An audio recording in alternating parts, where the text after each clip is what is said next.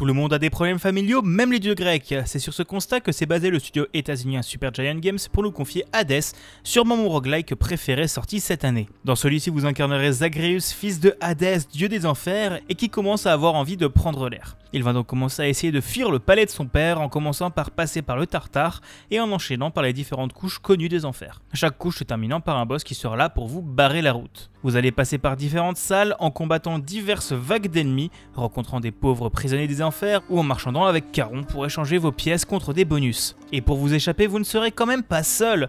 En effet, Nyx, déesse de la nuit, aura fait part de votre envie de vivre votre vie au soleil aux différents dieux olympiens qui seront là pour vous aider en vous bénissant avec des modifications d'attaque, d'armure, de zone ou bien plus.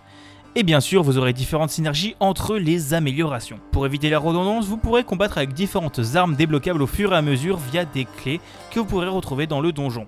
Chaque arme aura son propre style de combat, entre épée pour le corps à corps, arc qui permet de lancer aussi une large bande de flèches, ou un bouclier permettant à la fois de vous défendre mais aussi d'attaquer les ennemis au corps à corps ou à distance. Mais il y en a bien d'autres que je ne vais pas vous divulguer aujourd'hui. Chaque arme va aussi avoir le droit à des modifications de gameplay grâce au marteau de Dédale que vous pourrez peut-être retrouver dans les chambres des enfers. Mais une des grandes forces des jeux créés par Super Giant Games, c'est la grande place donnée à la narration. Ici, le principe de roguelike n'est pas complètement découpé de celle-ci, puisqu'en tant qu'immortel, vous ne pouvez pas mourir. À chaque décès, vous allez donc réapparaître dans le château de votre père, qui sera bien sûr là pour vous juger. Vous pourrez discuter avec chacun des dieux et personnages présents dans le jeu, chacune s'ouvrant de plus en plus à vous au fur et à mesure. Le doublage et le design des personnages aident beaucoup aussi dans cette appréciation de la narration.